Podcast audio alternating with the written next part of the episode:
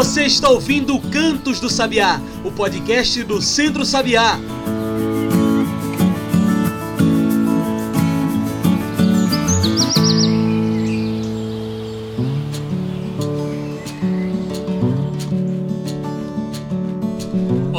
Todos e todas que nos ouvem agora pelo Spotify e por demais plataformas. Eu sou João Lucas e está começando agora o Cantos do Sabiá, nosso podcast semanal sobre o campo, a cidade e o mundo. Cantos do Sabiá é o podcast do Centro Sabiá, então já segue aí esse programa para toda semana receber um episódio novo. Você também pode passar pelo nosso site e encontrar tudo que a gente produz. Anota aí www.centrosabiá.org.br tudo junto e sem acento. É inclusive nesse link aí que você vai ver semanalmente qual é o nosso programa de rádio que vai virar podcast aqui. Então, se você quiser saber antes, passa lá nesse site e vê tudo.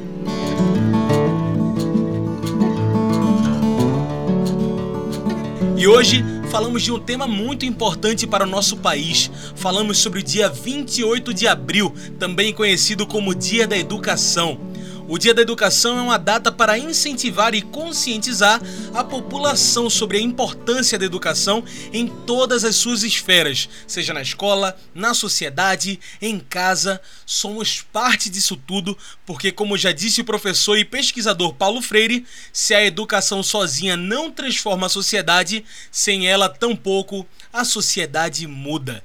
E é para falar sobre essa educação como mudança e também sobre sustentabilidade que hoje convidamos para nossa mesa virtual o professor Eduardo. Eduardo, muito obrigado por aceitar nosso convite. Você pode se apresentar melhor para quem está nos ouvindo, falar um pouco melhor sobre você? Bom dia, João.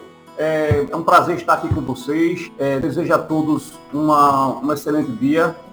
É, Bom, João, eu, tô, eu, sou professor de Geografia né, pela Escola Municipal do Recife e pela Rede Estadual de Ensino. A minha formação é pela Faculdade Fluminense de Formação de Professores, né, minha graduação de Geografia e é, Educação Ambiental pela Universidade Federal de Pernambuco. E, primeiramente, professor, qual a importância de uma data como essa, o Dia da Educação, sobretudo em tempos de pandemia como esses que a gente vive agora?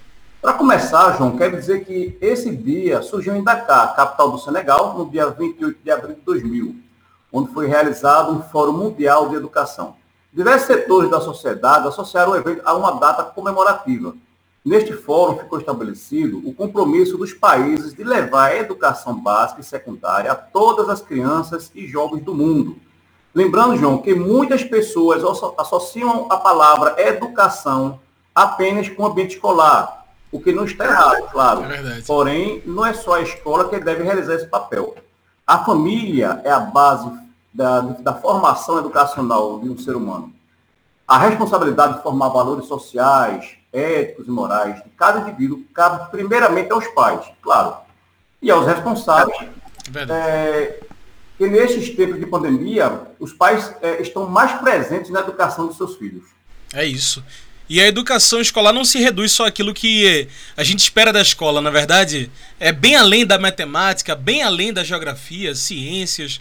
Você também eh, tem um projeto de ensino com sustentabilidade, não é isso? Você pode explicar para a gente de onde surge essa ideia de ensinar dentro das escolas sobre sustentabilidade? É verdade, João. Hoje em dia a escola não pode ser reducionista. Eu trabalho com uma nova disciplina chamada Sustentabilidade e Mudanças Climáticas na Prefeitura do Recife. Esta disciplina entrou na grade curricular recentemente e eu criei um projeto básico para a escola onde eu trabalho, envolvendo justamente a ideia de sustentabilidade. Esse meu projeto surgiu no ano de 2019, com a esperança de que é, 2020 eu pusesse em prática, pois é preciso ter o um ambiente e os espaços da escola para servir como laboratório, né? No entanto, é, esse trabalho foi adiado devido à pandemia da Covid-19, infelizmente. A ideia de ensinar sustentabilidade nas escolas é devido ao modo de como a população está consumindo, de maneira exagerada e inadequada, os recursos naturais da terra, além das perdas de hábitats. Então, não podemos mais fechar os olhos para este ato tão prejudicial ao planeta. Lembrando é verdade. Lembrando, é, nós somos responsáveis por todos os seres vivos que aqui estão, não só os humanos, como também animais e vegetais. É isso. E como você vê esse ensino aulas sobre sustentabilidade e agroecologia impactando dentro e fora das salas de aula. Qual a importância de se discutir isso dentro das escolas? Então, então, João, eu vejo o ensino como uma grande oportunidade de troca de conhecimentos entre professor e estudante. O estudante não pode ser um depósito onde o professor apenas transmite conhecimento, reforçando aqui a ideia de educação bancária de Paulo Freire. A relação professor e estudante deve ser de trocas, deve ser horizontal. Até porque o estudante traz também experiências da sua própria vida. Não podemos enxergar o estudante como um ser passivo. E nas aulas de sustentabilidade, quando retornarmos à escola, essa ideia de educação bancária não terá espaço. O estudante terá total participação e enriquecerá cada vez mais o conteúdo construído na própria sala, cabendo é, ao professor guiar e organizar esse conteúdo junto aos estudantes. E como é que são essas aulas? Como é que funcionam essas aulas de sustentabilidade? Bem, como a disciplina recente na grade curricular, não que a gente não visse esse tema em geografia, mas a disciplina Sustentabilidade e Mudanças Climáticas promete revolucionar as escolas do município do Recife. Tudo ainda é novo. É, é, eu, por exemplo, como estou confinado devido à pandemia, eu trabalho e seleciono vídeos educativos extraídos das redes sociais para os estudantes que estão em sala, onde trabalho de maneira contundente a questão do lixo domiciliar, que nós chamamos de resíduos sólidos, onde a coleta seletiva é o tema central da aula. Até porque o lixo, João, é responsável pela produção de gás metano, gás esse que é um dos principais agentes causadores do efeito estufa e da degradação do meio ambiente. Eu pretendo, João, criar uma horta escolar de produtos orgânicos junto aos estudantes, onde os mesmos possam desenvolver o próprio solo através de resíduos orgânicos gerados pela escola, através de composteiras, minhocários, e há também é, é, outras ideias, né? como criar um melipolinário de abelha sem ferrão para a produção de mel, criar ah, cisternas para reaproveitar a água da chuva, para lavar patos, usar nas descargas de banheiro e para a rega da horta, e criação da coleta seletiva do lixo, além também de, das aulas teóricas em sala. Porque sustentabilidade é isso, né? Essa troca, esse, esse círculo, né? Que bacana. Exatamente, essa é a minha ideia. E você acha que é importante que as escolas, né, além da, da que você trabalha, a MTI Paulo VI, as escolas comecem a ter esse olhar mais sério e mais focado nas questões de sustentabilidade? Como isso se encaixa na grade de ensino? Absolutamente, João. A sociedade, principalmente a escola, não podem mais ignorar a importância de cuidar do planeta. As pessoas precisam entender que os recursos naturais estão se acabando e não terá mais nada para os nossos filhos e netos se não fizermos algo. Precisamos ser contundentes quando o assunto se refere ao meio ambiente. Devemos urgentemente parar os nossos maus hábitos de consumos exagerados. Então é aí onde entra importante, o importante papel da escola como instrumento de transformação socioambiental a grade curricular, João, já está, assim, encaixada nas escolas do Recife, tá certo? Mas, assim, eu espero que os outros municípios do estado de Pernambuco também adotem é, na grade curricular essa matéria de sustentabilidade. Isso é muito bacana, né? É muito importante hoje em dia. Sem sombra de dúvida, João. É, é, é, é urgente. É verdade. Isso tem que ser urgente. E nessa experiência, ensinar sobre questões ecológicas para alunos, crianças da cidade, você vê despertar interesse deles em saber mais desse cuidado, mais da terra? Como tem sido a recepção dos alunos e dessas alunas? Evidentemente, João, os estudantes simplesmente adoram a disciplina. Porque todas e todos demonstram preocupação. Por exemplo, quando eu passo um vídeo sobre a poluição nos oceanos e mares, eles ficam super preocupados, já querendo agir. Vejo essa inquietação e me, e me animo porque eu sei que estou transformando e preparando um novo ser humano para a Terra, com uma nova consciência. Por isso, faz mistério a criação dessa, grande, dessa grade curricular tão importante para as escolas. Muito bom. Bem, agora a gente vai fazer uma pequena pausa. Fica aí que a gente continua no instante essa conversa com o professor Eduardo. O professor Eduardo é da Escola Municipal em Tempo Integral Paulo VI. A gente ouve agora o intervalo do espaço agroecológico da Várzea, no Recife. Fica aí que a gente volta já já.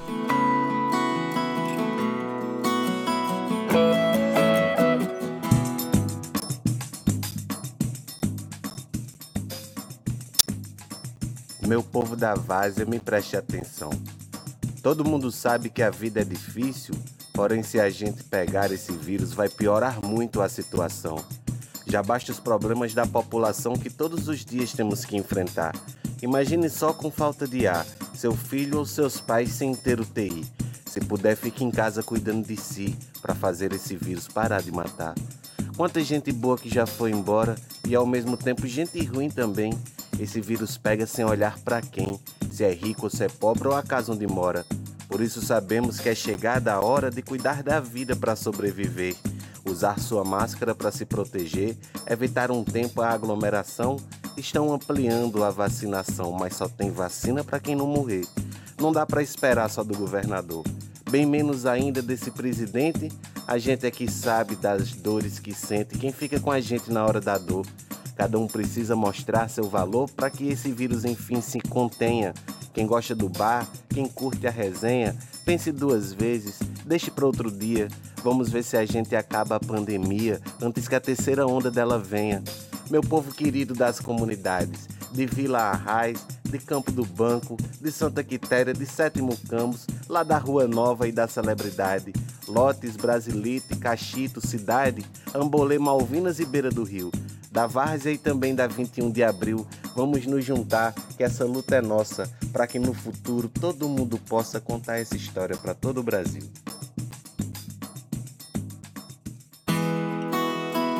Acabamos de ouvir o intervalo do Espaço Agroecológico da Várzea, no Recife.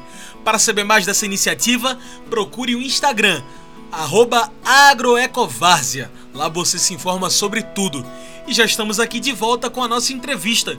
A gente segue aqui conversando com o professor Eduardo sobre educação e o ensino sustentável.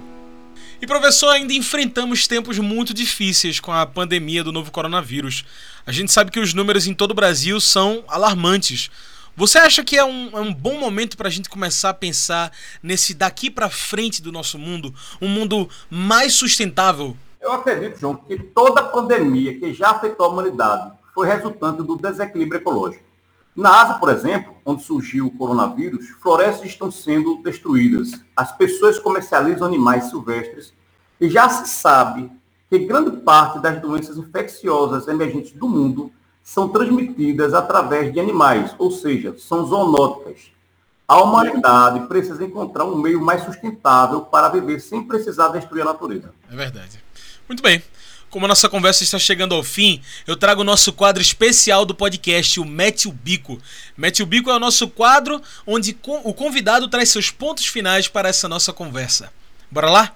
Eduardo, qual a importância da educação, da sala de aula e do nosso ensino brasileiro para que os alunos tenham uma visão mais limpa, mais sustentável e livre de veneno no futuro. Qual a importância de uma educação sustentável?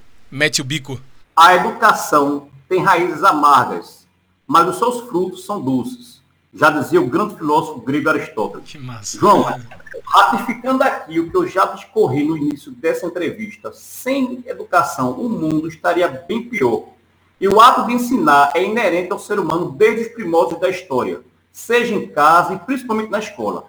A sala de aula é para ser um ambiente de imaginação, construção e realização. Eu acredito muito na juventude e na sua vontade de transformar o mundo para melhor, mas só depende de todos nós, pais e professores. O que nós vamos o que nós vamos deixar para eles? Eu desejo uma sociedade mais justa, sustentável, politizada e consciente. A importância da sustentabilidade não é deixar a natureza intacta, mas de repor sem prejudicá-la, garantindo para as futuras gerações a oportunidade de presenciar os mesmos recursos que podem ter sido destruídos para sempre.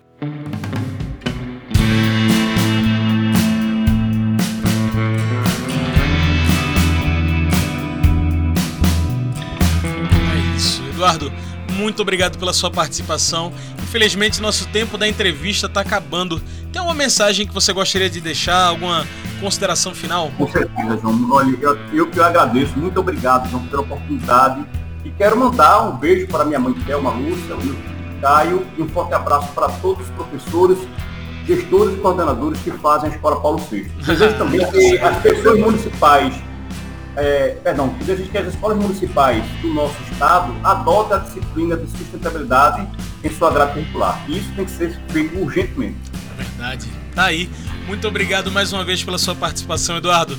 Gente, hoje eu conversei com o professor Eduardo da Escola Municipal em Tempo Integral Paulo VI.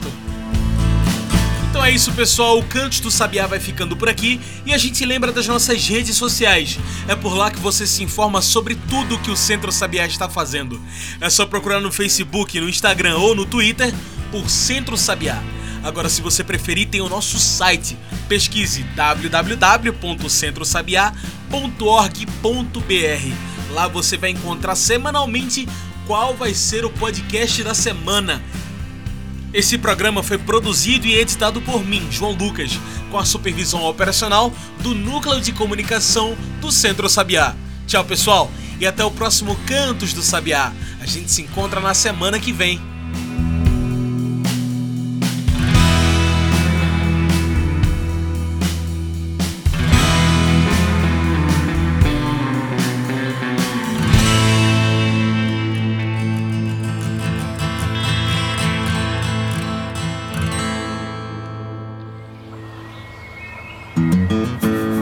Você ouviu Cantos do Sabiá, o podcast do Centro Sabiá.